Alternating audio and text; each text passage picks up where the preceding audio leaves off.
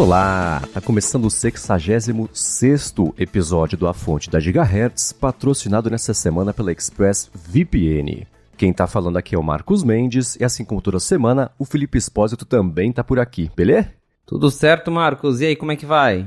Tudo bem, eu tô animado, sabe por quê? Porque você vai contar também com a ajuda do José Adorno neste episódio para a gente entender o que tá acontecendo com esse lançamento da Apple aqui no Brasil. Tudo bom, Adorno? Aê! Fala Marcos, fala Felipe, é sempre um prazer estar aqui no A Fonte. Hoje eu vim dar um abraço na Mãe Natureza. Bem-vindo de volta, que legal ter você por aqui novamente. A quarta participação do Adorno por aqui? Quarta participação. Olha que sorte a nossa. Daqui a pouco é. eu quero um quadro.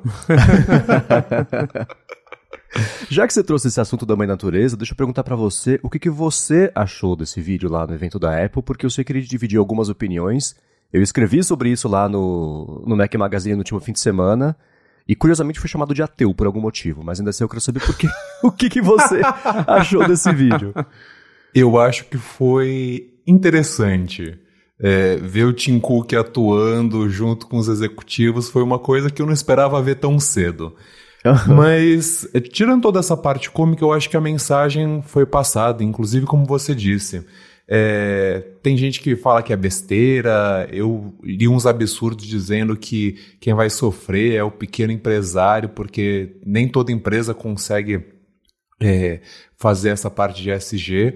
Mas assim, a, a Apple tá certa, eles vêm contaminando o mundo há 30 anos, lançando um produto atrás do outro. Então, enquanto eles também não fazem uma mudança de, olha, agora a gente não vai mais lançar Apple Watch todo ano, mesmo que seja para atualizar uma coisinha, então pelo menos que eles consigam diminuir a pegada de carbono deles, que eles consigam lançar é, produtos com um pouco mais de sustentabilidade e que eles façam as outras empresas seguirem.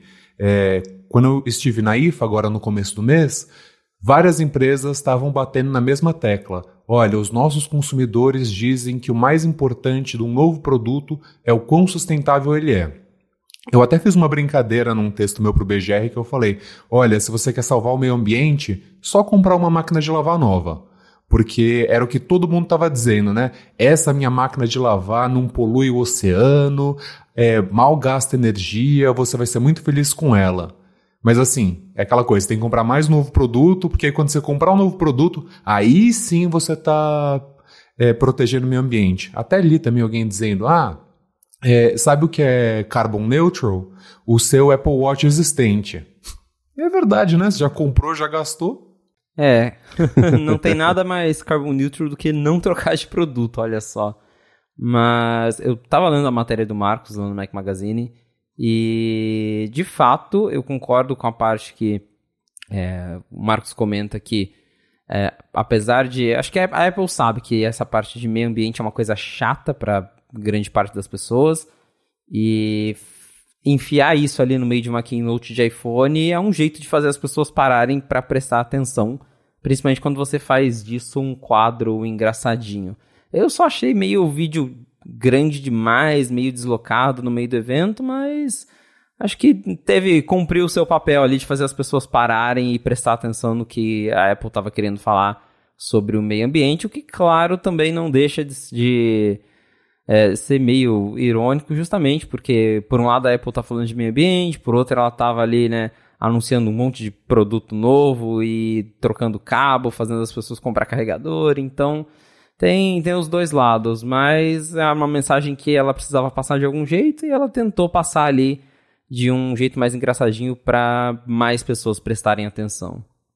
Bom, eu vou, é claro, deixar na descrição aqui do episódio o link para esse texto para vocês lerem o que eu achei. E se vocês quiserem comentar por lá, fiquem à vontade. Agora a gente vai começar aqui com os follow-ups em relação às últimas semanas. E a gente já comentou, deu umas pinceladas sobre a linha de iPads. A gente acho que voltou a falar na semana passada de iPads por conta de um outro rumor aí que pintou.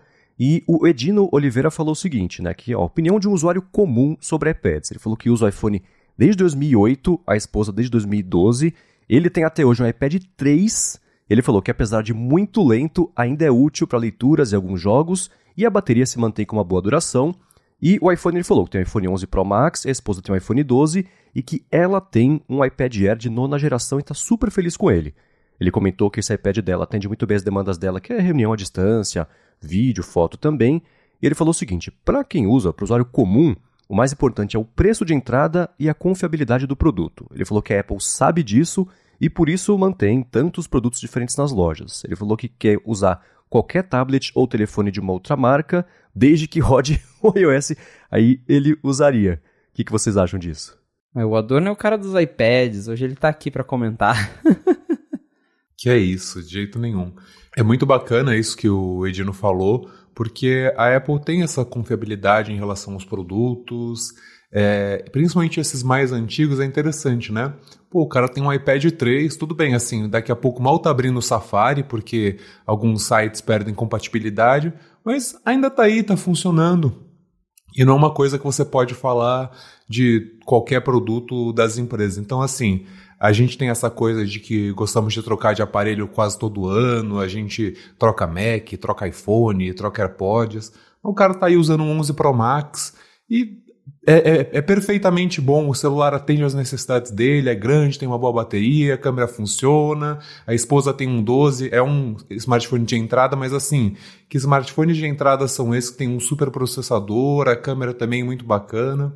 É isso que a Apple faz que mantém tanta gente no ecossistema. Você compra um produto, é muito caro, mas você passa anos a fio com ele, recebendo atualização, recebendo suporte. Eu lembro, não dá para esquecer do iPad 2 que durou um monte, que lançava iPad, morria iPad, lançava outro iPad e o 2 estava lá na linha e foi, acho que foi um dos produtos que a Apple mais atualizou, porque ele lançou tipo no iOS 5 e foi até quase o iOS 10, se eu não me engano, iOS 9.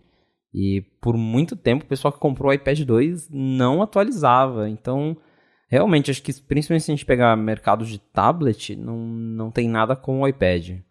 É, uma coisa que me chamou a atenção é que esse iPad dele tem o cabo de 30 pinos ainda, né? Lightning, Sim, né? É verdade. O que ganhou o Lightning foi o 4. Aliás, o iPad 3 ele ficou famoso por ter sido o que despertou a ira das pessoas, porque entre o Nossa, 3 e o 4 sim. levou, sei lá, nove meses pra Apple lançar. Foi, te, teve uma vida curtíssima. Eu, inclusive, tive o iPad 3, tenho um aqui na gaveta até hoje, e eu lembro da, da frustração que foi.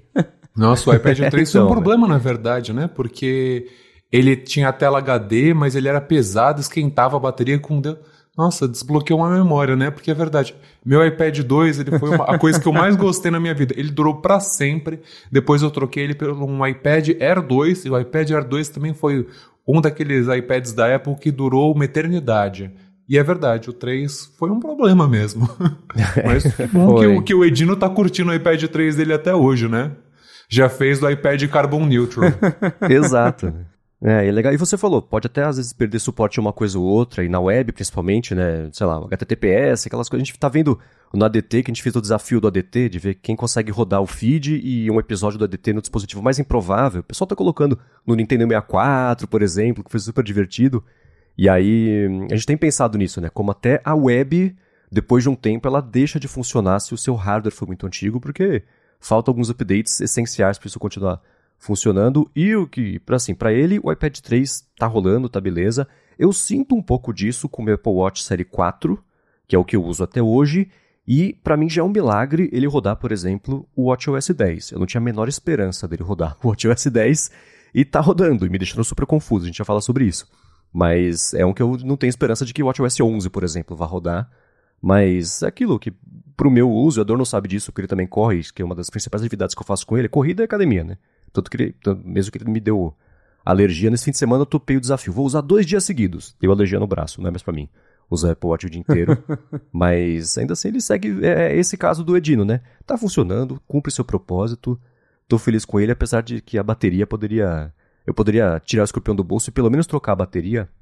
Mas tá funcionando. E a bateria ficou mais cara, inclusive, né? Lembrando. Pois é, pois é. Perdi a chance de trocar ela por menos cara. Mas vamos seguir aqui com os follow-ups. A gente pediu pro pessoal que vai comprar um dos iPhones novos, né, para comentar qual vai comprar, por quê, etc. E a Julia Locks falou que uma amiga vai lá para a terra do tio Sam e vai trazer para ela um iPhone 15 Plus 128 GB preto e para isso ela vai fazer um vóprestimo, que eu achei ótimo. Ela falou que o sonho dela é ir para um Pro Max, mas hoje o uso dela não é muito profissional, não costuma tirar muitas fotos, né? E como a vida dela é 60 Hz, não faz falta uma tela de 120 Hz. Ela falou, para vocês terem uma ideia, meu primeiro iPhone foi um 4S preto lá em 2016, com o primeiro cartão de crédito ela comprou também o 6S Rose Gold de 64GB e no fim de 2019 comprou um 10R de 64 preto, que tá com ela até hoje, tá vendo aí? É um isso. iPhone 10S também em uso aí. 10R, né? Também usam bastante tempo aí. É isso, a gente tá aqui sempre falando de especificações, mas a gente sabe também que tem uma galera que não tá nem aí pra tela de 120 Hz, não tá nem aí pra ter cinco câmeras atrás do celular e se comprar lá o baratinho vai estar super feliz. Uhum. É, eu fico curioso para saber qual que é o universo de pessoas que compram os iPhones não do ano versus os que compram o iPhone do ano. Porque eu imagino que a galera. E não tô falando assim de comprar, sei lá, um usado, mas que agora que as fast shop da vida, os iPlaces da vida vão vender os iPhones de outros anos mais baratos até do que a própria Apple vende, né, como sempre é o caso na verdade, qual que é essa, essa divisão de compra de novos iPhones do modelo do ano versus os anos anteriores, que por conta do preço eu imagino que seja a maioria que não dá, né, pra você desembolsar 6, 8, 10 paus. Especialmente se for comprar a cada dois anos. Todo ano esquece, né? Mas todo ano, a cada dois anos, três. Então eu suponho que os iPhones de outros anos sejam a maior parte aí da parcela de vendas da Apple no Brasil.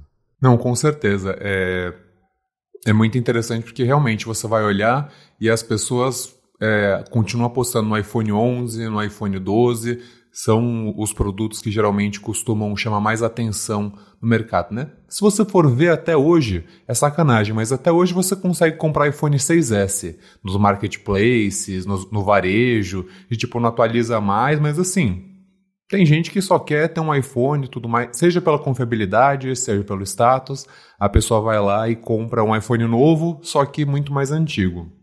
Eu achei interessante que a Julia falou que ela vai pegar o 15 Plus, porque pelas pesquisas que a gente viu, o iPhone 14 Plus não deu muito certo no ano passado também, né? Não foi tão ruim quanto o Mini, mas também não foi tão bom quanto a Apple esperava.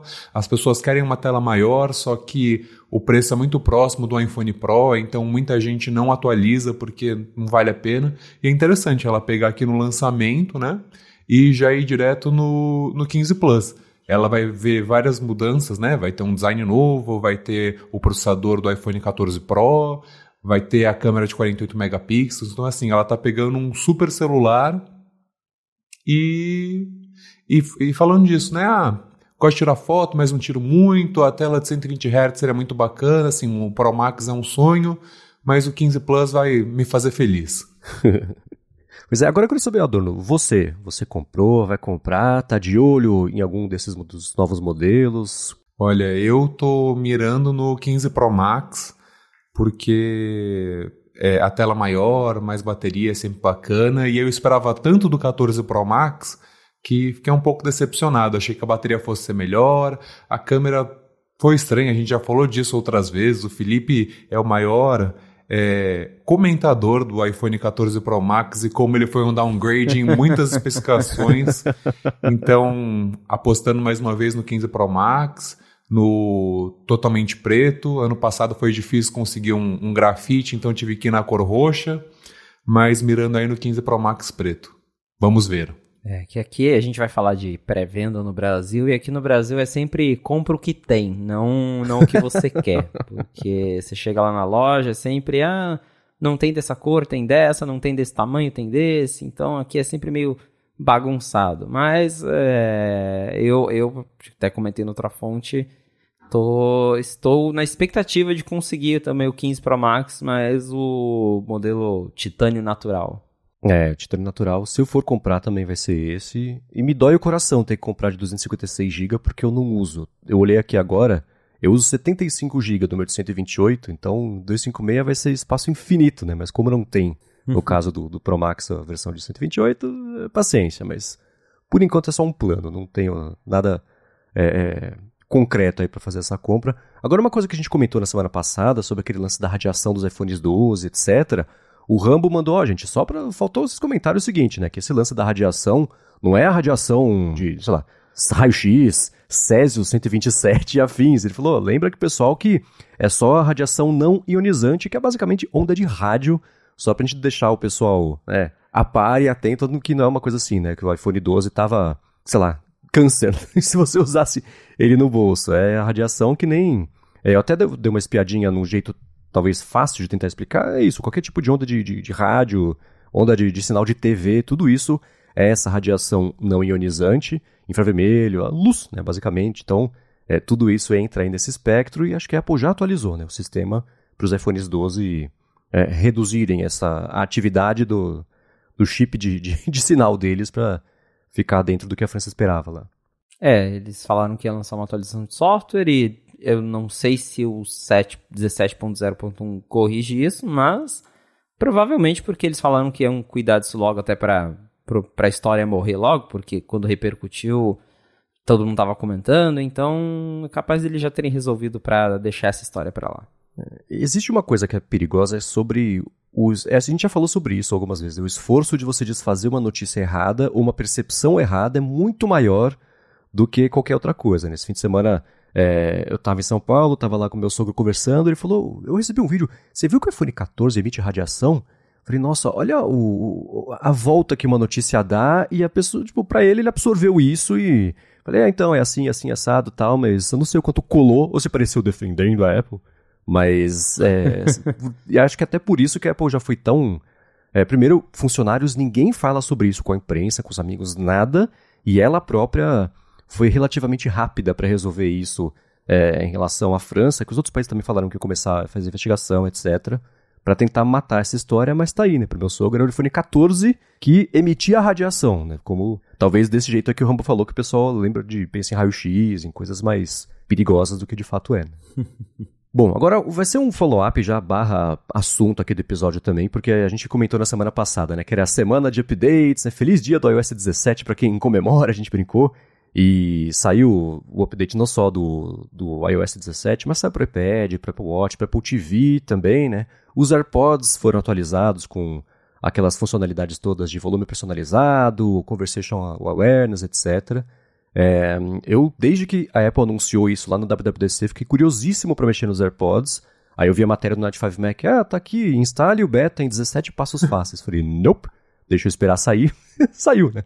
E eu tô adorando o volume personalizado. E é, ainda é estranho, assim, você abre a torneira, aumenta o volume do que você está escutando, não é uma coisa natural. Me distrai um pouquinho e eu percebo, nossa, olha, aumentou, que coisa. Né? Então, na rua, passou algum caminhão, uma coisa assim também, ele aumenta o volume. É, o Conversation Awareness, que é aquele que ele reduz ou pausa, não é esse? Eu confundo os termos ainda. Por favor, detecção de conversa. Ah, ok, ok. A detecção de conversa, esse eu usei já do, do, jeito que ele foi planejado. Então a Larissa chegou esses dias, eu comecei a falar com ela, ele reduziu, pausou ali o podcast que eu estava ouvindo. E beleza, mas eu fiz um teste, falei sozinho e ele. E não estava cantando, mas eu, só para ver o que ia acontecer, né? E ele reduziu, pausou, então acho que para quem canta muito em casa, talvez não seja mesmo uh, o, a função ideal, pelo menos o funcionamento disso. Mas a parte do volume personalizado eu tô achando super bacana e não testei o negócio de você se colocar ou se tirar do mudo, porque eu não recebi nem fiz ligações na última semana. Então, eu não sei. Mas para vocês, como é que tá esse uso? Eu desliguei o volume personalizado porque eu tava achando estranho, tava mais me incomodando do que me ajudando, porque toda hora justamente eu parava e ficava prestando atenção, o volume tá mudando, o volume tá mudando. E aí eu fui lá e desliguei. O, o recurso de detectar ali quando você tá conversando para ele alternar por modo transparência eu tenho usado bastante quando eu tô na rua caminhando. É... E aí eu uso ele combinado com o modo adaptativo. Porque quando eu tô em casa ou quando eu tô em algum lugar específico, eu deixo no, no modo isolamento de ruído total e não quero saber de barulho. Mas quando eu tô na rua eu acho bem interessante, porque ele isola, mas ele também, sei lá, vou atravessar a rua, eu consigo ouvir que tá vindo um carro, mesmo que mais baixinho, mas eu consigo ouvir, então acho super legal para fazer caminhada e com o, a detecção de conversa ligada, se eu vou falar com alguém, eu entro, sei lá, no mercado, vou conversar com alguém, automaticamente ele já corta o som, diminui o som e eu consigo conversar de um jeito mais normal. Então, no geral, uma atualização bem interessante, eu gostei desses novos recursos. Também ainda não testei o botão de mutar e desmutar, mas tá aí novos atalhos pros AirPods, né? Novos recursos pros AirPods Pro de segunda geração barra primeira geração, né? Porque agora a gente sabe que tem AirPods Pro 2 de segunda geração. tá parecendo o nome dos padrões do SBC. eu, é. eu vou falar de uma função que vocês não disseram, mas que é que tem sido mais bacana para mim, é a troca automática, que melhorou muito. Então, assim, eu estou usando o iPhone, vou pro Mac e toda essa troca acontece muito rápido. E a integração com o Mac sempre foi um problema, né? O macOS é uma bagunça. E a gente vai falar disso daqui a pouco, né? Mas eu acho muito bacana como ficou muito mais rápido a troca entre dispositivos Apple. Eu testei a detecção de conversa algumas vezes, só que no fim do dia eu acabo achando um pouco é, rude você usar na rua, por exemplo, eu tentei aqui com a minha noiva, ela, tira isso daí, parece que você não tá prestando atenção. e, e, é verdade, né? Porque você tá com os AirPods, parece que você não tá dando tanta atenção pra pessoa. É interessante que você consegue ouvir, que diminui o som tudo mais, funciona bacana, mas eu acho que por costume eu prefiro tirar um lado, eu falo com a pessoa, coloco de volta e vida que segue. Uhum. Esse é um ponto interessante, porque é a mesma coisa de ser culturalmente. Bom, de ser rude também, de ser mal educado, você vê uma notificação no relógio quando você está falando com alguém, porque parece que você tá. Putz, que saco, que oração que eu tô perdendo meu tempo aqui com essa pessoa. Então, isso do fone de ouvido é parecido. No mercado, por exemplo, quando eu vou passar no caixa, mesmo não escutando nada, se eu pausei, eu tiro exatamente para sinalizar para a pessoa que eu reconheci que ela existe e que a gente pode se comunicar se ela quiser. Sim. Porque ela não tem como saber que eu não estou escutando, né? Então, esse é, é mesmo um bom ponto. E eu usei exatamente uma vez falando com a Larissa assim, e eu não. Ela não comentou, mas eu devo ter falado estranho para tentar falar ininterruptamente para a música não voltar e eu escutar o que ela ia ter a dizer, então eu devo ter feito é, de um jeito. falado ali de um jeito estranho, mas é, eu tô. A parte do volume personalizado, não me. O Felipe percebeu que nem eu. Nossa, peraí, tá aumentando tá reduzindo, mas não me fez rejeitar. Esse eu tô usando e tô gostando. E reage super rápido, né? Sei lá, eu ligo o, liquidificador, a torneira, rapidinho ele já aumenta o volume. Reduzir, eu acho que ainda não aconteceu. Não sei se ele reduz. Quer dizer, se parar o barulho, ele volta a volume que estava antes, né? Mas ele reduzir proativamente, eu não sei se, se eu já passei por isso, não. Uma coisa que eu ativei, isso já é falando do iPhone agora, mas que eu não vi o alerta ainda, o que talvez seja uma boa notícia, é aquela função que fica de olho na distância que você está usando o iPhone para falar, pô, distancia um pouco isso do rosto, que vai te fazer mal para os olhos. Então, que ele usa ali o. Não sei se é a câmera frontal, o Face ID, que ele mede basicamente a distância que você está do aparelho. Se você usar por muito tempo, muito próximo, ele fala distancia um pouco. Ah, agora beleza, agora usa daí nessa distância que tá bom. Vocês ativaram, testaram isso aí, já viram esse alerta não? Pior que eu nem sei se isso vem ativado por padrão, porque eu vi né, durante os betas uma galera não vem. que recebia esses alertas. Ah, então tá explicado. Porque eu nunca vi, então é isso. Nem ativei no meu iPhone. eu ativei e, como bom míope, foi frustrante. Aquela coisa de usar na cama, não sei o quê. Aí começou a me encher muito saco. Falei, não, vou ter uma. Vou utilizar de maneira proativa, né? Eu quero é, ter consciência de que eu preciso afastar o telefone, mas às vezes ele nem tá tão perto assim, só que o sistema TrueDepth entende que tá, e ele fala, por favor, afaste o iPhone, aí eu pareço uh, aqueles pais de óculos de multifocal, e aí afasta aqui, e aí depois volta, tipo, ah não, sem condição. Ok, vamos ver se nos próximos dias aparece alerta ou se não, se a minha visão está em dia. O que é curioso, eu sou. O Rambo brinca, né? Que eu sou o Ed Case humano para tudo, essa parte de visão também, porque minha família inteira usa óculos, menos eu. Então, nessa parte deu certo. Eu, pelo menos por enquanto, não vou precisar usar. Agora, eu sei que o Adorno fez. Uma, foi uma metralhadora de reviews lá pro BGR, inclusive. Entre a gravação e a publicação desse episódio vai sair um outro review, também pode falar sobre isso. Eu quero saber como é que tá o seu uso, primeiro sobre o WatchOS 10, porque eu tô bem confuso com ele, eu não sei mais chegar em nenhum lugar, o que os botões fazem. Mas você que imagina que usou o beta por mais tempo já tá mais aclimatado com como ele funciona? Desde o beta 1, então assim, ah. é, já ficou comum. É, fiz também uma matéria de gestos para também entender. Foi engraçado. Minha mãe chegou aqui no final de semana ela falou: Aí eu atualizei, mas só tem uma coisa que eu não, não sei o que eu faço. Eu passava aqui a, os mostradores e agora não funciona mais. Eu, ah, não, mãe, agora você tem que pressionar a tela e aí você tem que mudar desse jeito. Não dá só para você fazer essa mudança de um lado para o outro. Então, imagino que assim, ela como usuária comum, como muitas outras pessoas, estão sofrendo um pouco. Nossa, eu, eu simpatizo com a sua mãe sobre essa parte da, de troca de watch face porque me incomodou muito. É, ative modos de focos. Eu faço isso. Enquanto eu estou trabalhando, eu uso uma. Quando eu estou no modo pessoal, eu uso outra. Quando eu vou dormir, é outra. Quando eu tenho atividade, é outra. E por aí vai. Mas eu, eu, eu gostei. Eu entendo que assim, a Apple faz essas mudanças de gestos porque eles vão mudar alguma coisa muito maior. Então talvez não seja para o Series 9, mas talvez o já tão esperado Series 10 ele vai ter alguma coisa muito diferente, ou eles vão tirar algum sensor, ou vão adicionar alguma coisa, e é por isso que eles estão fazendo essas mudanças.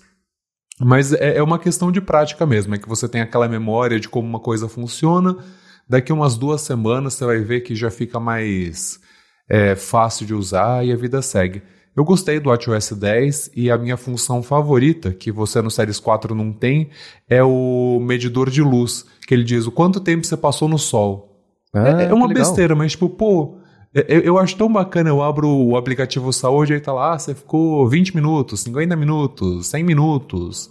E como eles estão com todo esse foco na saúde mental, e essa é a grande atualização do WatchOS 10, eu acho que eles vão acabar combinando tudo isso. Então, assim, olha, os dias que você passou mais tempo na rua são os dias que você registrou que você estava mais feliz, e aí isso está aqui no seu Journal App. Então, é, eu, eu, eu, tenho achado bem interessante essa medição. É, eu gosto de, de logar como que eu estou me sentindo, apesar de que, assim, é no fim do expediente e logo depois que eu fui dormir. Então, nem sempre eu consigo logar. Eu acho que a Apple poderia deixar é, a gente mudar a que horas que a gente quer receber esses alertas, porque até o momento, assim, ele me manda a notificação 3 horas e 10 da noite. E nesses horários, assim, ou eu tô ocupado ou não quero fazer. Mas eh, tenho gostado dessa pegada de saúde mental. É. O... Quando eu instalei o beta do WatchOS 10, que eu acho que instalei lá pro beta 2, eu também fiquei muito confuso porque a memória muscular foi com Deus. Né? Eu apertava um botão e falava, ué, por que, que não faz isso? E né, o botão lateral agora é Control Center, e enfim, mudaram várias coisas. Mas eu acho que passou aí um mês depois, eu já não era mais uma questão e hoje eu já uso normalmente. Então, e tem isso que o Adorno falou de que talvez eles mudaram porque, né, com todos esses rumores de Apple Watch X, talvez ano que vem venha um redesign, talvez mudem os botões de lugar, alguma coisa assim. Tanto que a gente lembra que na época do, do iPhone 10, o iOS mudou bastante, depois, quando, antes de, da Apple lançar o primeiro iPad Pro sem home button, ele já trouxeram os gestos para o iPad, então pode ser um indício de que tem uma mudança grande mesmo vindo para o Apple Watch em termos de hardware. E é, é uma questão de costume mesmo. Isso que ele falou também do de detectar quanto tempo você ficou no sol é bem legal. Eu achei legal o, o redesign em vários aplicativos, porque a gente sempre comentava que o Apple Watch, ele, o, o sistema, o WatchOS, ele parecia a mesma coisa desde o primeiro, e aí o Apple Watch foi ficando maior, eles só foram esticando a interface, mas não era uma coisa que aproveitava as telas maiores, principalmente para a galera que compra os, os Apple Watch grandes, o Ultra, com tela de quase 50 milímetros. E agora a gente tem uma interface que mostra mais informações, que tem mais riqueza em detalhes, que aproveita melhor tudo isso. Então, é uma atualização bem bacana, apesar de ser um pouco confusa no começo. E mostra de novo que uh, o, o, Apple Watch, ele, a Apple tá confiando, né, assim, se escorando demais em novidades de software, porque hardware mesmo a gente viu que tá bem estagnado. Eu troco tudo pelo Snoopy. Só o mostrador do Snoopy para mim já valeu. todo mundo colocou, todo mundo adora.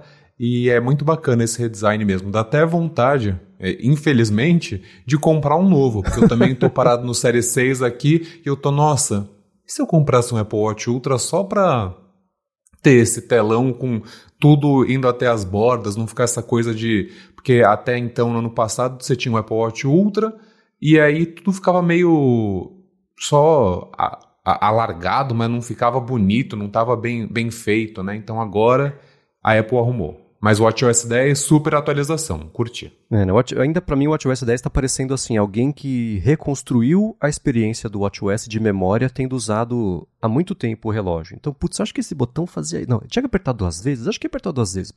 Então tá tudo meio assim, né? E para mim, pelo menos no onboarding ali, quando fui instalar e usar, pela primeira, da primeira vez ele fez um...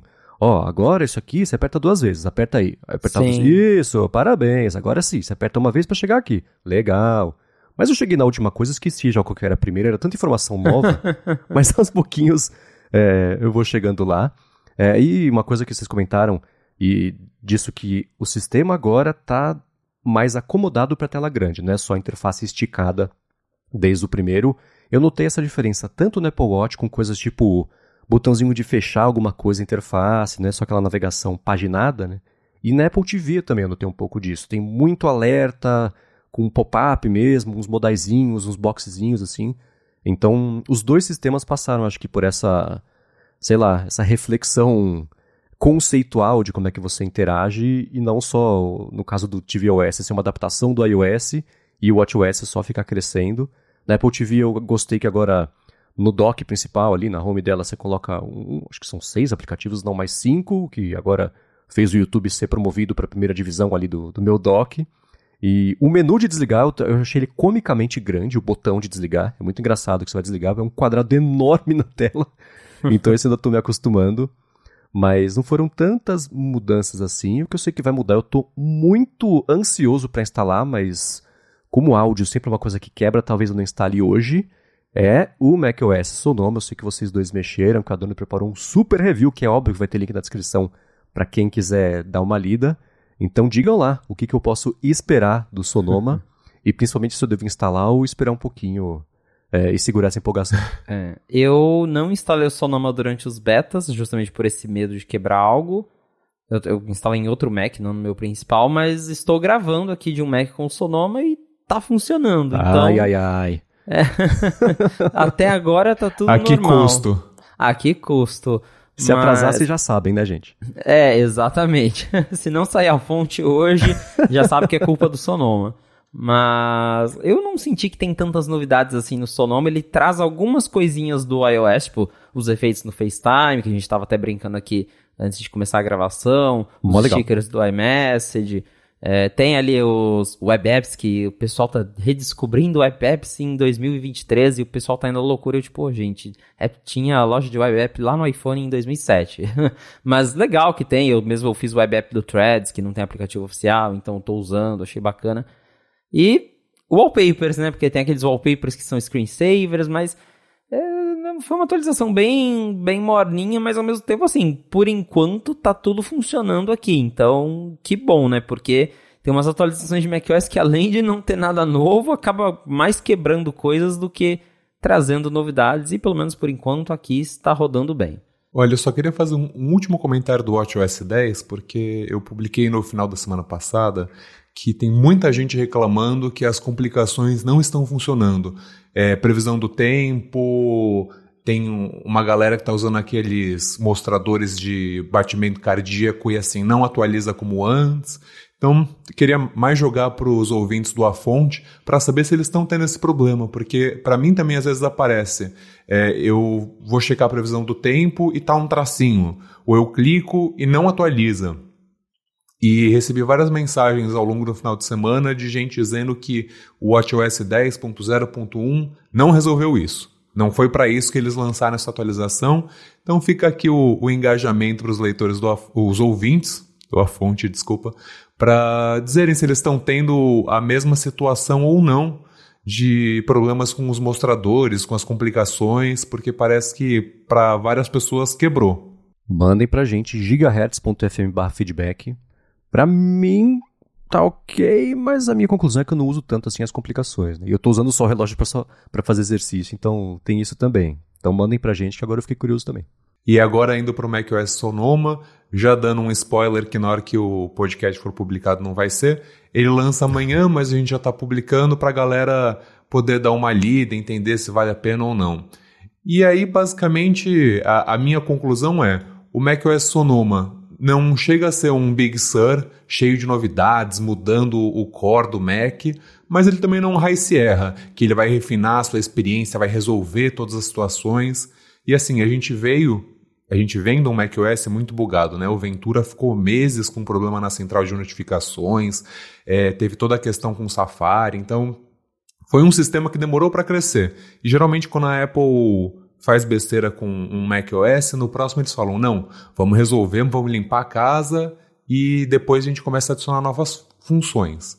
E realmente não tem muito o que dizer do Sonoma, né? A, Apple passou muito tempo na Keynote falando da lock screen, da home screen, que agora tem os screensavers. Aí no meio do beta eles colocaram uh, os wallpapers da Apple TV. Então, assim, é bacana. Eu, particularmente, prefiro ter uma imagem do, da natureza do que aqueles desenhos abstratos dos últimos macOS. Então, Nossa, agradeço. Sim. Mas assim, você também não fica olhando para lock screen muito tempo. Você liga, você quer desbloquear o teu computador que você quer trabalhar, ou enfim, fazer qualquer outra coisa, e aí você começa a usar. Os home widgets, eu coloquei alguns dele, eu tô com a previsão do tempo, eu tô com bateria e com o aplicativo da bolsa. É bacana, tá ali, mas eu acho que ele fica mais bacana numa telona do que ele fica interessante quando você tá usando num, num MacBook, por exemplo. Eu acho que a experiência vai ficar muito pequenininha e acaba atrapalhando.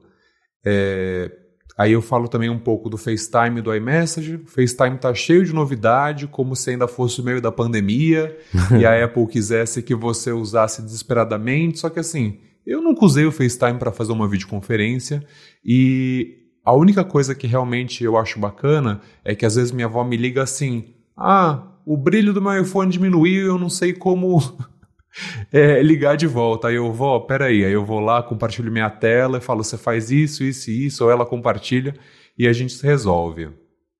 O iMessage, que não é uma coisa que todo mundo usa no Brasil, mas aqui a gente usa, né? Pelo menos o nosso pequeno grupo de fanboys da Apple. E tem umas coisas que não faz sentido. Por exemplo, é, a Apple não trouxe o menu do iOS 17 para o macOS Sonoma, então você vai ter uma experiência diferente. E quando você manda um live sticker, se você manda do iPhone para o Mac, ele fica grande, mas se você manda do Mac para o iPhone, ele fica do mesmo tamanho.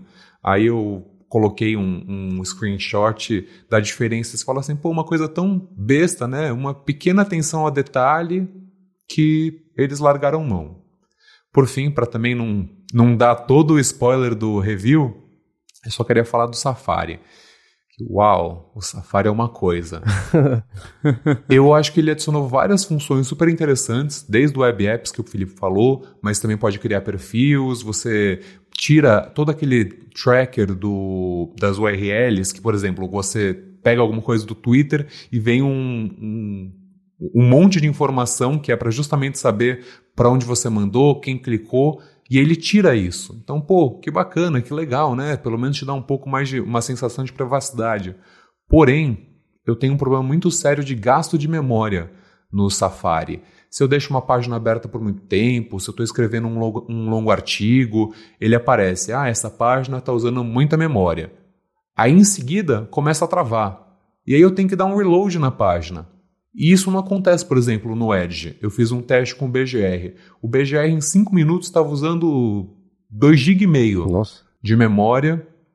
E aí no Safari estava usando 100 MB. No, no Edge, desculpa, estava usando 100 MB.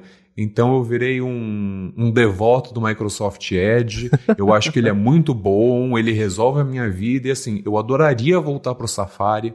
Mas ele simplesmente não dá, tipo, não dá para você trabalhar, não dá para você fazer nada, porque ele fica é, consumindo memória sem parar. Então, decepcionado com, com o Safari. E aquela coisa, são bugs que vêm de sistemas anteriores, não foi agora que isso está rolando. Está uhum. rolando já tem uns dois macOS e eles não resolvem, eles colocam funções novas em cima de bugs antigos. Então, a, a minha conclusão é: não atualize se você usa um aplicativo muito específico, computador é diferente do, de celular, é, as empresas demoram mais para atualizar softwares importantes, então não vale a pena. É, é melhor esperar um pouco. Eu vou te fazer uma pergunta que é obrigatória nesse assunto. Você testou no Chrome? Porque o Edge é baseado no Chrome, tem tudo aquilo, né? E o Chrome já é famoso por ser pesado e um devorador de memória RAM. O Safari está começando a ficar com esse problema. E o Edge baseado no Chromium não apresentar esse problema, você testou no Chrome para ver essa comparação?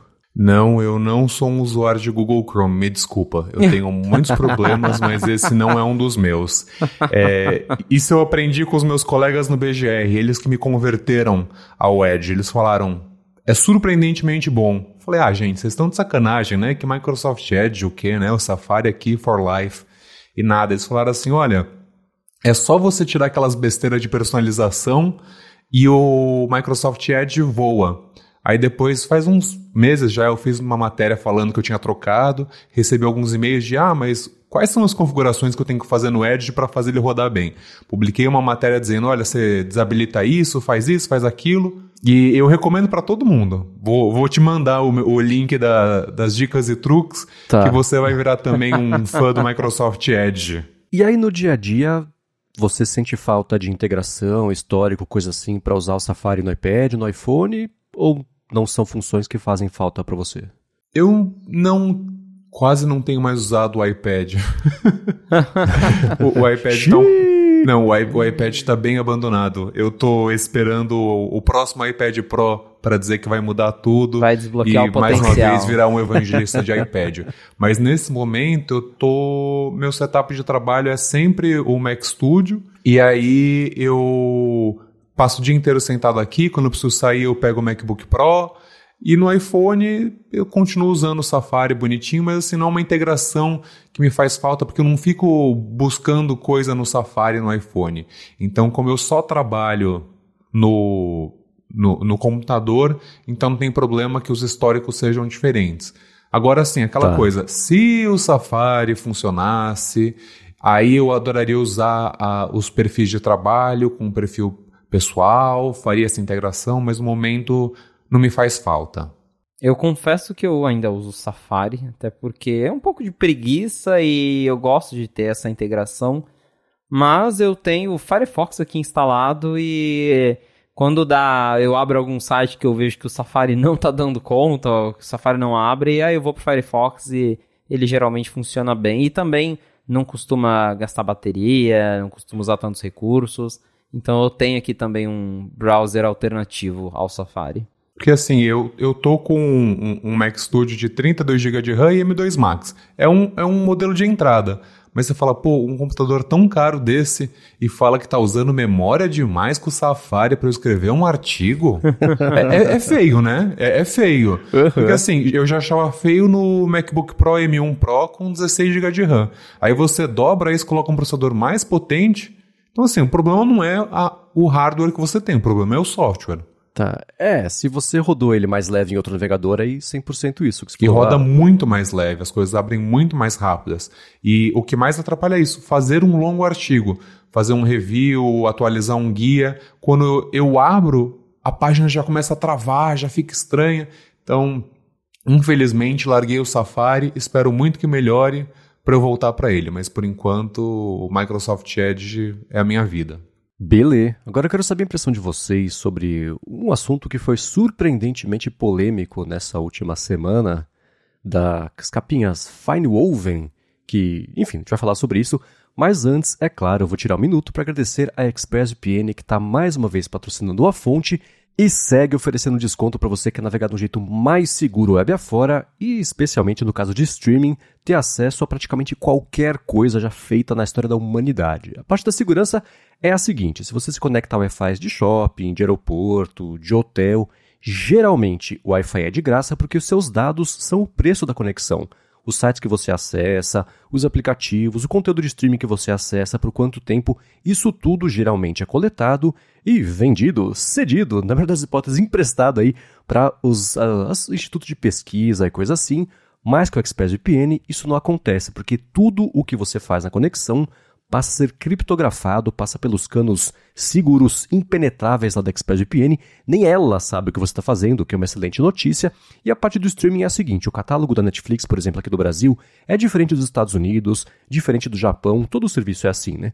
Com a ExpressVPN, você pode escolher um dos 100 países aí que eles oferecem de servidores para você rotear sua conexão e você passa a acessar o catálogo desses países. Então, eu, por exemplo, sempre comento aqui, estou vendo no HBO Max da Croácia, da Bulgária, não lembro mais de que país, mas estou vendo por lá The West Wing, que não tem aqui no Brasil. Vi esses dias também um, um, vídeo da BBC do Quatro Casamentos e um Funeral, que não tinha também disponível aqui no Brasil, era só na Inglaterra. Então, com a ExpressVPN é muito fácil você destravar qualquer acesso a qualquer conteúdo aí, sabendo que, em que país tem cada coisa. E a parte mais legal é a seguinte: se você acessar expressvpn.com barra a fonte, você tem primeiro 30 dias de graça sem nem colocar cartão de crédito para experimentar a ExpressVPN, ver como é fácil configurar no iPhone, no iPad, no Mac, no roteador da sua casa se você quiser. Em breve aposto no Apple TV também, que o tvOS dá suporte finalmente a VPNs de forma nativa. E aí quando você for assinar o plano anual, são três meses a mais só porque você acessou por meio do link expressvpn.com barra a fonte. Vai lá, dá uma espiada, conhece e uso. Eu confio e recomendo uma última vez expressvpn.com barra a fonte. Muito obrigado, ExpressVPN, pelo patrocínio de mais esse episódio do podcast e pelo apoio a toda Gigahertz. Valeu, ExpressVPN. Vamos lá, no dia do evento, quando a Apple anunciou as capinhas Fine Woven, etc., ela confirmou um rumor que por pouco tempo foi improvável. Depois que pintou o nome que ia ser Fine Wolf, acho que todo mundo passou a acreditar que a capinha ia se chamar isso mesmo, ia ser isso mesmo. Ela apresentou a capa como a candidata a substituta às capinhas de couro, pelo mesmo preço das capas de couro. E todo mundo ficou meio cético com essa decisão, né? E aí corta para na semana passada, quando as pessoas passaram a receber e a usar, etc. Eu acho que a gente até chegou a comentar que teve algum youtuber que falou, putz, meio frágil isso aqui, meio ruim, hein? Não recomendo não. A gente falou, ah, tá, youtuber é youtuber, né?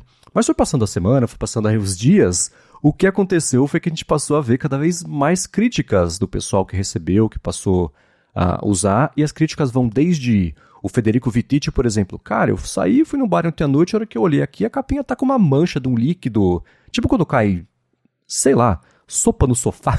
aquela coisa que fica aquele líquido, aquela coisa. Aí o pessoal mostrou também, isso eu acho inaceitável. Aí eu lembrei daquela minha matéria do Mac Magazine, né? O design da Apple está morto. Você encaixa o iPhone na capinha, não fica perfeitamente encaixado. Você vê que o, o furo do USB-C, ele tá meio torto, tá meio para direita. Ali você vê um dos, do, dos preguinhos só que prendem o iPhone. E para piorar, nem todo o cabo USB-C, dependendo da grossura ali da, do encaixe, encaixa perfeitamente na capinha. Então tem diversos problemas acontecendo, o pessoal comentando que ela é muito frágil, a parte de arranhão. É, eu vou deixar na descrição a foto aqui de alguém, ó, essa aqui é o, é o mostruário da loja da Apple em Chicago, não sei onde era.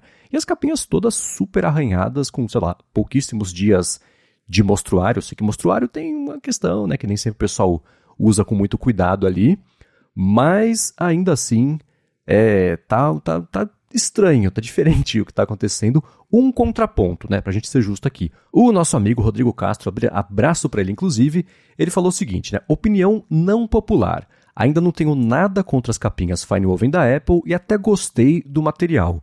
Os botões em metal, que eu nem sabia que tinham, são muito bons e ele já está usando tem dois dias sem nenhum arranhão ou sujeira na parte de trás. O Rodrigo fala, né? Falei que ainda não tenho nada contra, porque as capas de silicone da Apple, por exemplo, são boas também, mas ficam destruídas muito fácil, um absurdo pelo valor que cobram.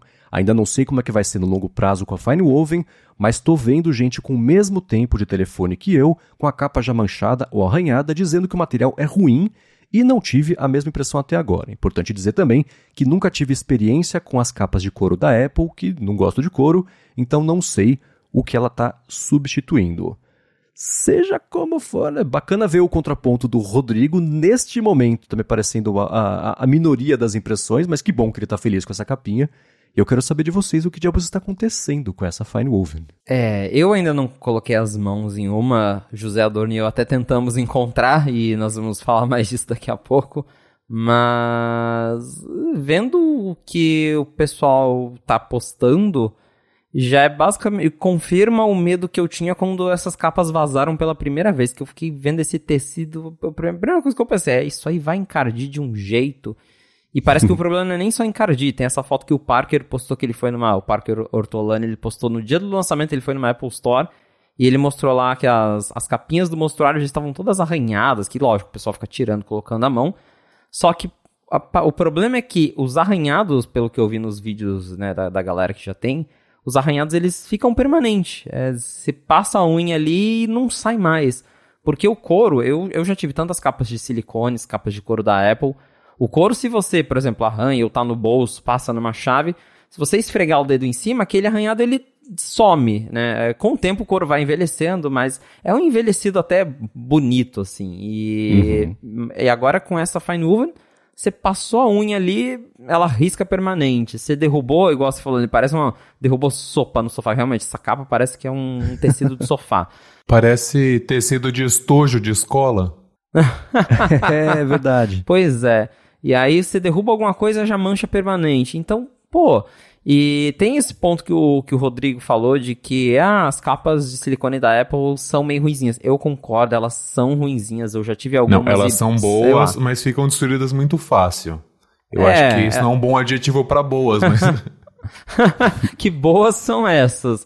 É, o problema é justamente que são acessórios caros, e pelo menos eu já achava isso das capas de silicone. São acessórios caros e que se destroem com facilidade. Eu já tive várias de silicone e assim, com só que não com dias, mas assim, com, sei lá, dois meses de uso, ela já tava toda perdendo a cor, descascando, meio oleosa, não ficava uma coisa bonita. As de couro duram mais, eu tenho, eu comprei uma de couro no ano passado pro meu 14 Pro, não uso ela todo dia.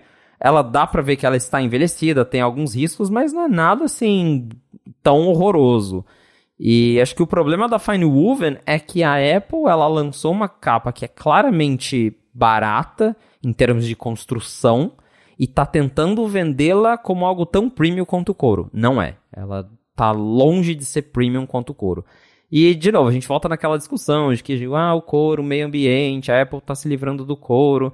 Só que ela tentar introduzir um negócio no preço do couro, que sim é um material super premium, que é um material que dura mais, que é mais resistente e lançar algo que claramente não é tão resistente, que não tem uma qualidade tão boa, que, e que é feito de um material que com certeza é muito mais barato do que couro, e ela cobrar os mesmos dólares que ela cobrava pela capa antiga, Aí eu acho complicado. Acho que essa capa, sei lá, ela tinha que custar o mesmo que a de silicone para talvez a gente conseguir justificar a existência dela. Uhum. E considerando tudo isso que tá rolando, eu me pergunto se essa Fine Woven vai durar mais uma geração de iPhone, porque eu, porque eu, conversando com algumas pessoas, eu vi o pessoal me falando que ah, eu tava na Apple Store no dia do lançamento e eu vi que muita gente já tava devolvendo as capinhas porque não gostou. Comprou, usou ali na hora e viu que não é legal e devolveu. Então, talvez, sei lá, a Apple acabe até descontinuando esse, esse material, porque, embora tenha pessoas falando que né, até agora tá tudo bem, a vasta maioria que eu tenho visto, inclusive meus colegas de trabalho, falaram que não estão gostando da qualidade dela, não. É, realmente. Porque a gente sempre pega no preço americano, né? Mas se eu for falar aqui em, em reais, você tá falando de uma capinha de mais de 700 reais que não parece boa. Claro, a gente precisa dar uma olhada, ver como que fica na mão, tudo mais, mas não parece que a situação tá boa para Apple nessas cases. E, e para ser sincero, na verdade, nenhum dos últimos acessórios, né, seja case de silicone, seja clear case, seja capa de couro, é muito comum que elas desgastem mais que deveriam, as de silicone encardem, as de couro elas só ficam boas se forem pretas, porque se elas tiverem outra cor, o couro envelhece muito mal. E agora essas ficam marcadas, ficam encardidas. Tudo bem que também tem uma galera que usa de qualquer jeito, né? De tipo, olha como isso é ruim, e aí tipo mete o dedão, não faz um uso normal do produto. Mas pelo menos é o que a gente tem visto até agora é que essas cases estão muito caras e estão sendo vendidas de uma maneira muito premium para um produto que não é premium. É muito bacana a iniciativa da Apple de fazer com um produto reciclado, de fazer de um material que você pode reciclar, mas não vale o preço. A, a, princípio, não parece que vale o preço e nem que é, vai durar por muito tempo, como o Felipe disse.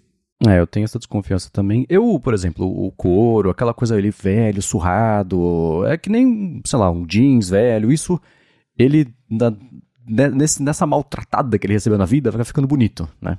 Então é que nem, sei lá, tem no livro lá, o Design by Apple em Califórnia, que tem um iPhone de primeira geração, todos. É, não tá arriscado, mas tá tipo sujo, envelheceu mal, mas fica bonito nessa, nessa envelhecida. É, a capinha das de couro faziam isso, essa não tem essa expectativa. Eu acho estranha a decisão de usar um tecido para uma coisa que vai proteger, porque a, a, gente pega, segura, a mão nem sempre está 100% limpa, vai cair um negócio, né? Todos os outros materiais, você consegue se livrar disso sem estragar o material. Essa vai absorver, né? Essa foto do Vitite dá pra ver bem que absorvida, da, sei lá, uma gota de alguma coisa que caiu. Então, é estranho. Uma coisa que eu vi também o pessoal comentar é o seguinte, né? Você bem ali na, na, no meio dela, então seria na junção do pedacinho mesmo da entrada USB-C, parece que tem uma emenda. Então, isso no longo prazo pode começar a ficar meio frágil ali, especialmente nos, nos carregadores, o cabo USB-C que não seja exatamente perfeito para aquele tamanho ali. Então, tem um monte de coisa que não dá para entender como é que passou no desenvolvimento, porque a gente sabe que a Apple não, não faz isso é, é, sem pensar, né? Tem coisas de teste de envelhecimento das coisas, aplica umas técnicas lá para envelhecer todos os materiais, ver se vai amarelar, se vai né, estragar. Então, esse ou é o tipo de coisa que, sei lá, a gente vai falar sobre isso porque não tem o que dizer e todo mundo vai se acostumar com a ideia de que a capinha é assim que ela foi feita vai funcionar e beleza. Ou, e aí vai a minha hipótese muito parecida com essa do Felipe, sim, não dura até o iPhone 16 e pode ser. É, vai aproveitar uma sexta-feira no fim do dia. O Matthew Pazarino não tá mais no TechCrunch, por ele ser o cavaleiro do apocalipse da Apple, para falar sobre os, os fins de produtos e cancelamentos. Mas que ela vá ser recolhida Coro não sei se volta, mas que essa foi uma tentativa e ah, nesse momento parece que foi um tropeço que é meio incomum da Apple fazer de coisas lançadas, digo, né? Porque de, de ideias que ela anuncia depois não chega no mercado, a gente sabe que não é mais tão raro assim, mas isso aí, sei lá. Mas eu tô curioso para mexer. Eu passei na Apple Store do, do, de São Paulo no fim de semana e perguntei por ela. Aparentemente tinha em estoque para comprar carteira, mas ela ali para mostruário para ver não tinha, já pode ser uma dica aí, né? De por que, que não tem mostruário, né? É, com base no que a gente viu no exterior de, de, de delas já ficarem um pouco mais maltratadas aí. Mas sei lá. Mas assim, você que está escutando, se você também comprou, se você está usando, manda impressões positivas ou ruins a respeito disso, porque a gente quer saber o que vocês acham, a experiência de vocês, porque a gente está tendo um recorte muito pequeno de pessoas que não é que elas estão procurando o problema para poder postar sobre isso, mas que estão prestando muita atenção nesse aspecto e talvez não seja o único desse uso. Então manda lá gigahertz.fm barra feedback para a gente poder trazer isso aqui é, nos próximos episódios. Agora, uma coisa que vai acontecer, talvez, entre a gravação de hoje e a gravação da semana que vem, é o lançamento dos iPhones, porque o que sei que está confirmado, né, é a pré-venda que deve começar aí na quarta-feira, dia 27, e a pré-venda vai até o dia 29, então dia 29 Pode acontecer alguma coisa? Pode não acontecer. Mas o que vocês já apuraram aí, que vocês fizeram um tour pelas lojas de São Paulo nas últimas semanas? Felipe e eu demos uma de Dora Aventureira e exploramos a cidade de São Paulo atrás de informações sobre o iPhone 15 perdido. E a gente ouviu de tudo, né? Ouviu de não estamos nem um pouco preparados, ouvimos que lançam na sexta-feira, ouvimos também é, dizendo que lança só no começo de outubro, então assim, a, vai ter pré-venda, mas só começa a chegar em outubro. E você, Marcos Mendes, ouviu coisas também, né? Então assim, tá todo mundo ouvindo coisas. Tá todo mundo ouvindo coisas. Exato. A coisa que eu ouvi é que chega na sexta-feira, não só iPhone, mas Apple Watch também, mas foi uma das coisas que eu ouvi. Vocês ouviram outras coisas também. Então, acho que o até com base no que a gente vê de estoque lá fora e do quão rápido eles alguns modelos se esgotaram, se você quiser comprar, independente de quando for a começar a venda mesmo, já tenta garantir na pré-venda agora na quarta-feira, só para não ter nenhum imprevisto e, sei lá, né, passar a receber não dá para saber como é que vai ser o estoque que vai chegar aqui, né? Se, eu sei que, por exemplo, lá fora, se você que for comprar agora, vai chegar acho que em novembro. O 15 Pro Max, só os outros você consegue. Ah, ok, já é melhor. É que agora os iPhones vêm de barco, né? então, né? Muito legal que o Brasil vai receber logo, pô, no mês de lançamento lá fora, chegar aqui também, é inédito isso, mas vão chegar 10? Vão é. chegar 200 mil? Vão chegar 5? Não dá para saber, né? Oficialmente a Apple só tem a pré-venda e a pré-venda dia 27 e não diz quando o iPhone chega e os demais produtos estão em breve. Então isso que o Marcos falou, hashtag exclusivo aí, que uhum. deve chegar tudo junto. Bacana. Agora cabe a gente esperar para ver. É, tá, tá, bem atípico esse lançamento, porque assim, lançamento de iPhone no Brasil sempre é meio confuso, porque demora um mês, mas aí várias vezes já aconteceu de tem o lançamento com data confirmada, só que aí vem poucas unidades, sempre tem confusão, nem todo mundo consegue o modelo que quer. Esse ano tá super atípico porque, primeiro, a Apple confirmou essa pré-venda uma semana depois do lançamento nos Estados Unidos, que é um first pro Brasil. Acho que nunca aconteceu isso da gente ter uma pré-venda tão rápido aqui. E só que ao mesmo tempo em que a Apple confirmou a pré-venda, ela não deu data de quando vai ser entregue, porque sempre quando eles anunciam a pré-venda, sempre vem no site as duas informações. Pré-venda dia tal, é, entregas a partir de. E esse ano, nada. E justamente por não ter uma informação da Apple, cada loja que você vai fica falando uma coisa. Fui com a Adorno lá em São Paulo, então é, cada loja, umas falavam que dia 29, já que é sexta que vem, já vai estar tá nas lojas. Outras falam que ah, só, vai, só deve chegar em outubro. Aqui em Londrina também foi perguntar em algumas lojas, mesma coisa. Então cada um está dizendo uma coisa. Não é realmente não tem uma data de entrega confirmada pela Apple. O Marcos ouviu isso lá na Apple Morumbi, então talvez seja uma informação um pouco mais confiável, né, de direto da fonte. E eles falaram que na sexta-feira já vai ter iPhone disponível, o que é, encaixa com alguns rumores ou até o, com que a Fast Shop estava divulgando antes, que era que o lançamento seria no dia 29. Então, pode ser que de fato na sexta-feira já tenha iPhone, mas que vai ser um lançamento super limitado, com poucas unidades, e talvez por isso que a Apple já não está nem querendo dar uma data de entrega, porque ela sabe que vai ter muito pouco iPhone disponível e muita, muita gente que vai procurar esses telefones talvez não vai conseguir pegar eles na sexta-feira. Tá bem confuso, tá tudo bem estranho. A gente só sabe mesmo que a pré-venda começa dia 27, mas sem informação de que isso vai chegar já de fato na sexta-feira. Então, quem vai comprar iPhone no Brasil é bom já correr, tentar pegar na pré-venda. É, você falou do Apple Watch, se eu não me engano, a iPlace chegou a mandar e-mail para algumas pessoas ou colocou em algum lugar do site que aparecia que os novos Apple Watch também estariam disponíveis ali na, com pré-venda junto na data do iPhone. Então, possivelmente, se o iPhone vai chegar na sexta, pode ser que o Apple Watch também vai, até porque tudo foi homologado pela Anatel já, os os AirPods Pro 2 geração 2, o Apple Watch Series 9, Ultra 2, tá tudo homologado, então tá chegando mais rápido do que nunca, né? É a primeira vez de novo que a gente tá recebendo aí lançamentos já em setembro, na, na segunda leva, se, o, se de fato chegar no, na sexta, dia 29, essa vai ser a segunda, a segunda leva de lançamentos da Apple. E a gente tá no meio. Só que tá, tá confuso, né? Não, não tem uma data é bem complicado, porque a galera. É, é, é, o, o, que eu acho ruim da, das pré-vendas no Brasil é justamente isso. Você compra uma pré-venda esperando que vai receber no dia do lançamento e às vezes não acontece porque tem essa incerteza de estoque aqui. É, segunda-feira uhum. alguns vão contar, né? se, se chegou o iPhone ou não. É. Exato, é. É, eu não sei se. A gente viu na semana passada a homologação disso tudo. Eu não sei se a Apple não quis cravar a data da venda mesmo, para não vai que dá algum empecilho de algum jeito que ela seria obrigada a adiar isso, né? Fica muito feio. Então, se não dá para você descumprir o que você não prometeu. Então, a pré-venda, tudo bem, você bota a pré-venda ali. E o começo até o Felipe falou, mas é verdade, né? Tá vindo de navio dessa vez. Vai saber, né? Um desembaraço no Porto de Santos, acontece alguma coisa. Então, dá para entender, ela está precavida nesse ponto, mas é, acho que na quarta-feira, aí sim ela consegue dar certeza se vai lançar ou não dois dias depois, né?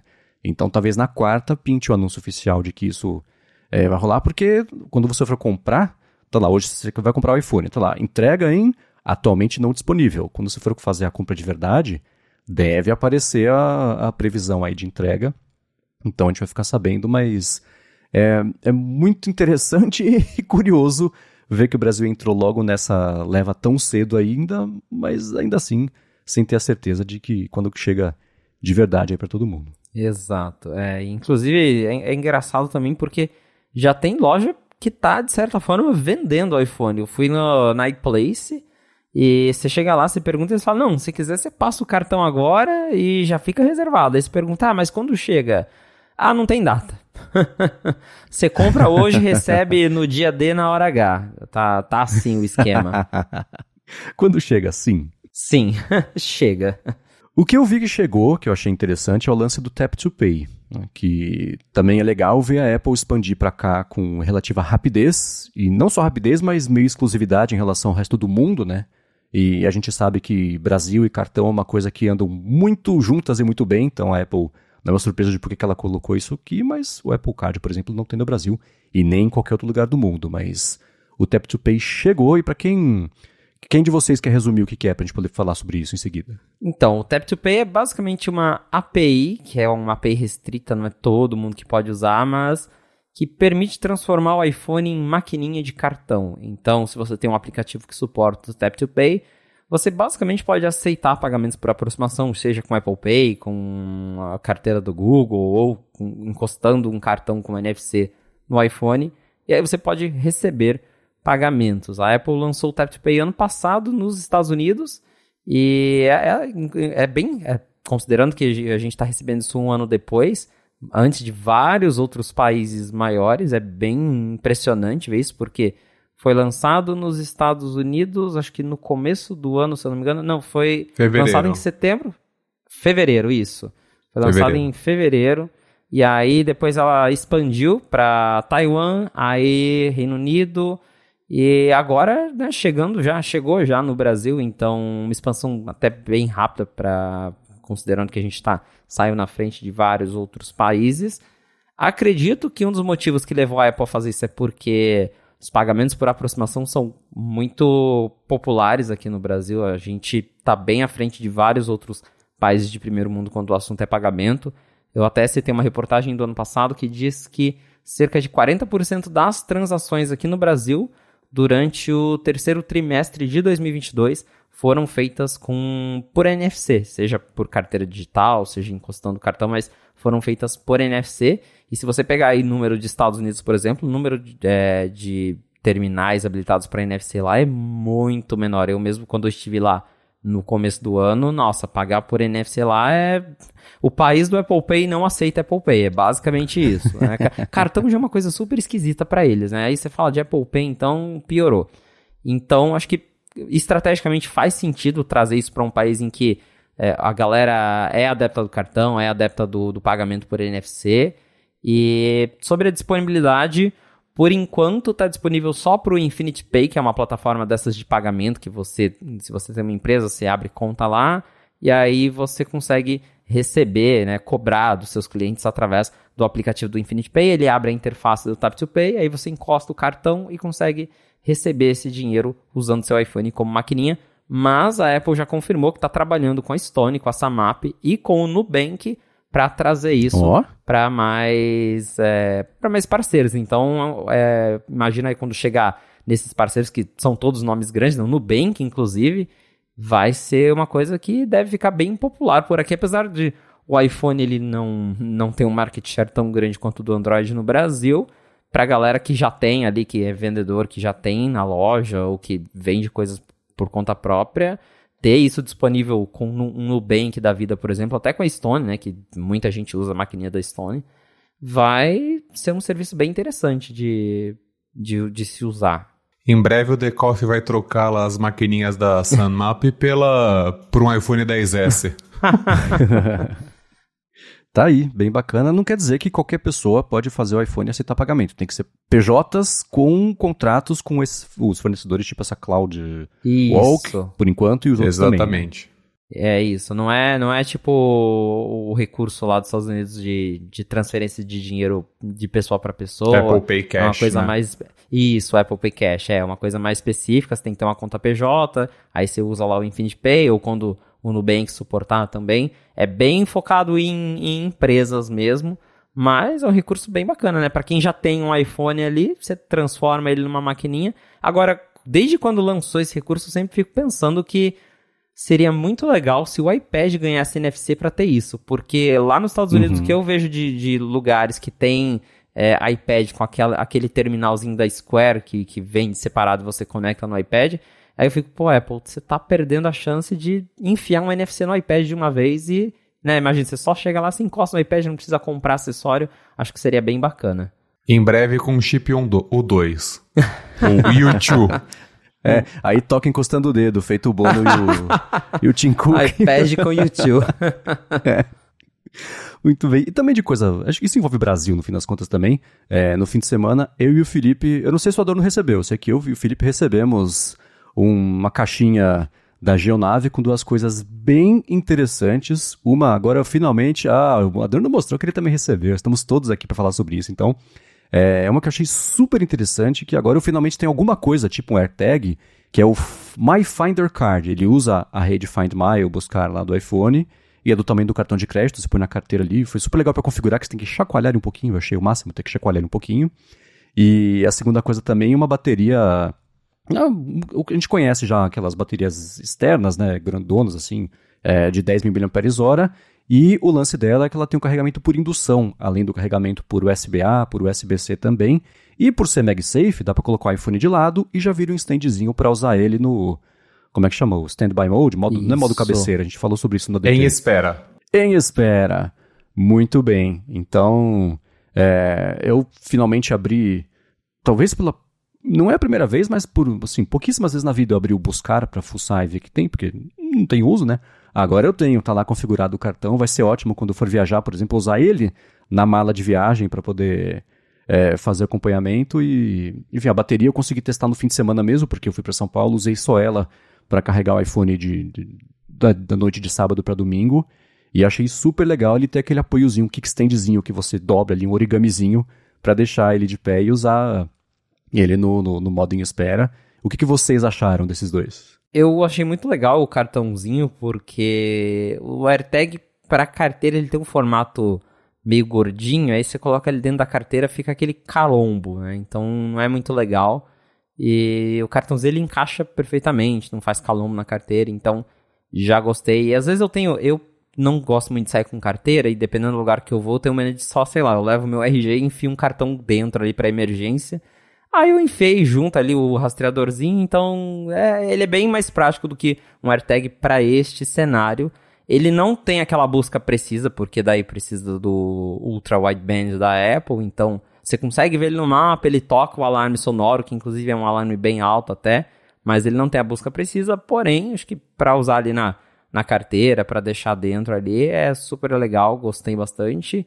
A bateria também é bem bacana, porque ela tem tanto a porta USB, se você precisar carregar um, algum produto que não tenha indução, e você pode usar a indução com suporte ao MagSafe, né? Legal isso, porque tem alguns acessórios que eles falam que eles são compatíveis com o MagSafe, mas ele só tem o imã, ele só gruda no iPhone, mas ele não é o MagSafe certificado que faz aquela animaçãozinha. E por que, que é importante isso? Porque o MagSafe certificado ele carrega até 15 watts. O MagSafe não certificado ele carrega só acho que até 7.5, se eu não me engano. Então, uhum. quando você tem o certificado, ele carrega mais rápido, isso é super legal. E eu tenho a MagSafe Battery da Apple, que é uma piada aquele acessório basicamente, porque ela tem, sei lá, 1400 mAh lá. A Apple, quando você coloca ela no, você tem, eu tenho um iPhone 14 Pro Max, você coloca MagSafe Battery no iPhone já aparece uma mensagem. Esta bateria não vai carregar o iPhone em sua totalidade. Aí você fala, tipo, kkk. Mas ah, com 10 mil mAh você consegue dar mais de uma carga no iPhone e isso é super legal. Claro que é, a bateria da Geonave, por ter essa capacidade, ela é mais gordinha, é mais pesada, mas para quem vai fazer uma viagem, por exemplo, eu agora super me vejo levando ela ao invés de levar a MagSafe Battery da Apple, que não consegue dar uma carga no meu iPhone. É, 10 mil mAh dá um bom adianto. E essa bateria, esse carregador portátil, ele é um avanço em relação ao outro modelo que eles vendiam, que também tinha suporte ao MagSafe, só que ele era tão grande que você não conseguia conectar a, na traseira do iPhone porque atrapalhava. Então, assim, ele era ótimo para você usar para carregamento rápido, ele tinha um display dizendo se estava carregando rápido, se quanto que tinha de, de bateria disponível. Só que ou você tinha que usar o Link Cruz no iPhone, não, não era uma solução muito, muito inteligente para você usar dessa maneira, né? Era legal de ter o carregador X, mas não funcionava é, para você colocar com o iPhone. E agora com essa ele fica bonitinho, é, o origami para você fazer um stand também é bem bacana. Usei o modo em espera depois de meses também, então realmente é, é muito legal. E a carteira, o, o Find My da carteira, eu acho que é, é, um dos poucos, se não o único acessório no Brasil nesse, nesse formato. Né? Nos Estados Unidos, a Chipolo faz um, que é do Google, e também tem as mesmas funcionalidades, só que aí, pelo menos agora, a gente tem uma marca brasileira trazendo as funções do Find My para você usar na carteira, que é melhor do que usar uma AirTag, nesse caso específico. Uhum. A gente vai deixar aqui na descrição. Obrigado, Jonave, por ter mandado isso. Não é um patrocínio, mas, poxa, eles mandaram e tá sendo bacana usar. Então, para quem tiver ficado interessada ou interessado, vai ter link na descrição. E obrigado mais uma vez. Agora, para a gente encerrar aqui o episódio de hoje, é, eu vi uma coisa que eu achei ótima sobre o Action Button do iPhone 15. O Parker Ortolani ele fez o seguinte, né?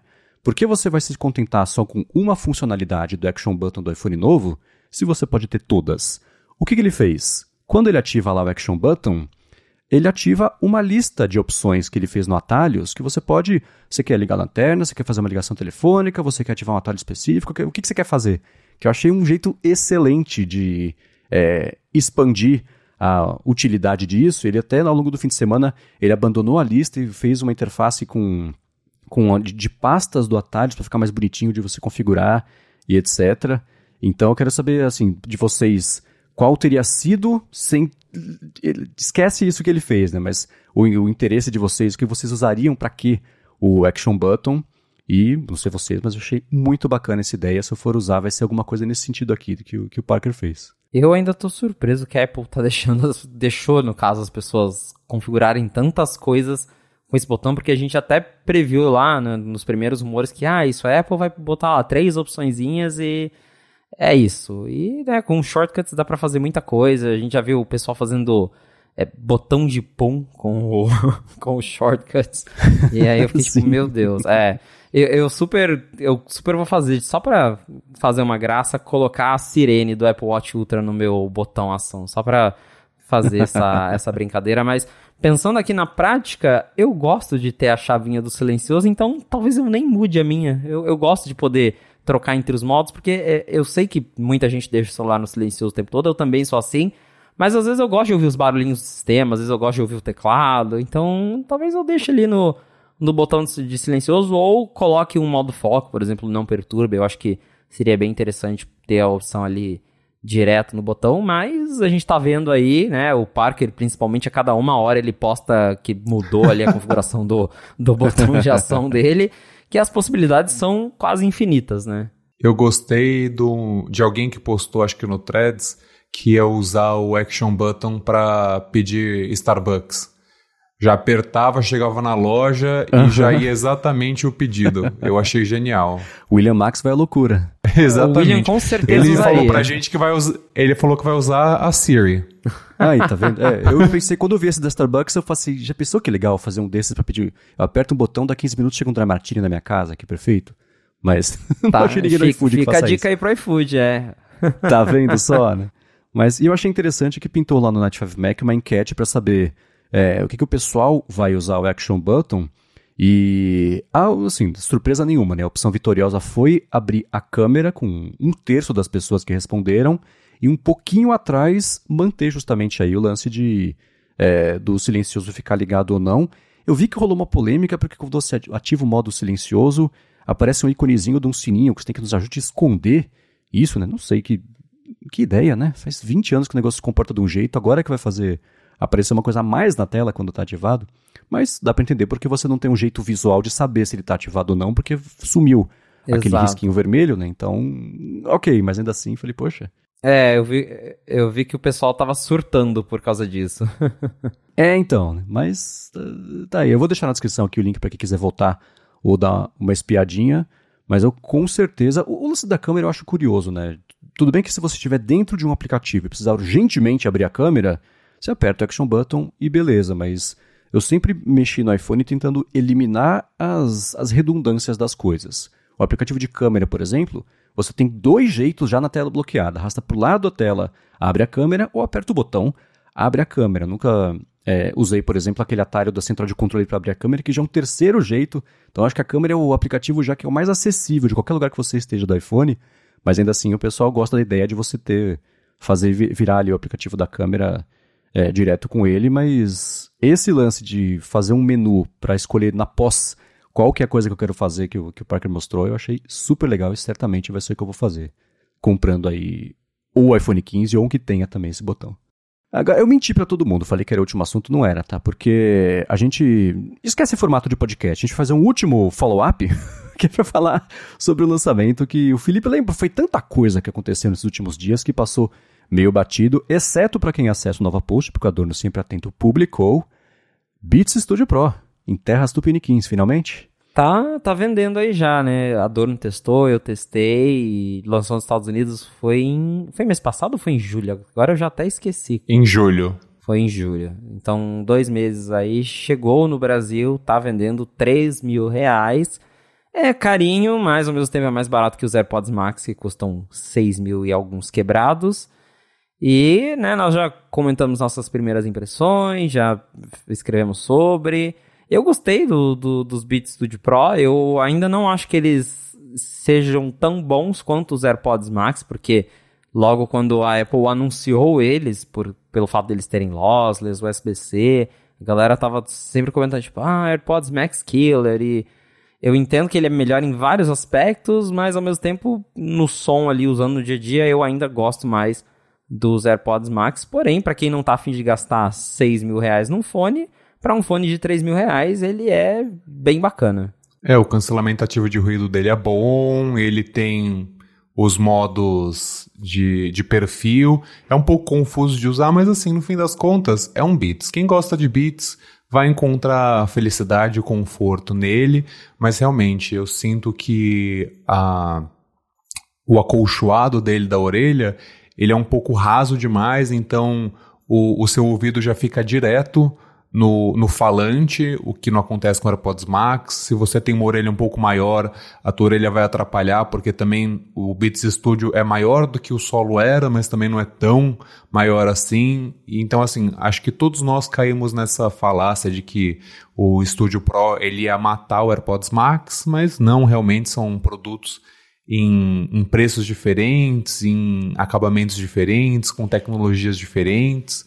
E agora a gente tem um produto muito mais barato com lossless, né? Que é o AirPods com USB-C. Por 20 dólares ou 219 reais, você pode aproveitar o Apple Music na sua melhor qualidade. Mas ele é bonito, né? Então, assim, está disponível em preto, azul escuro, marrom escuro e areia.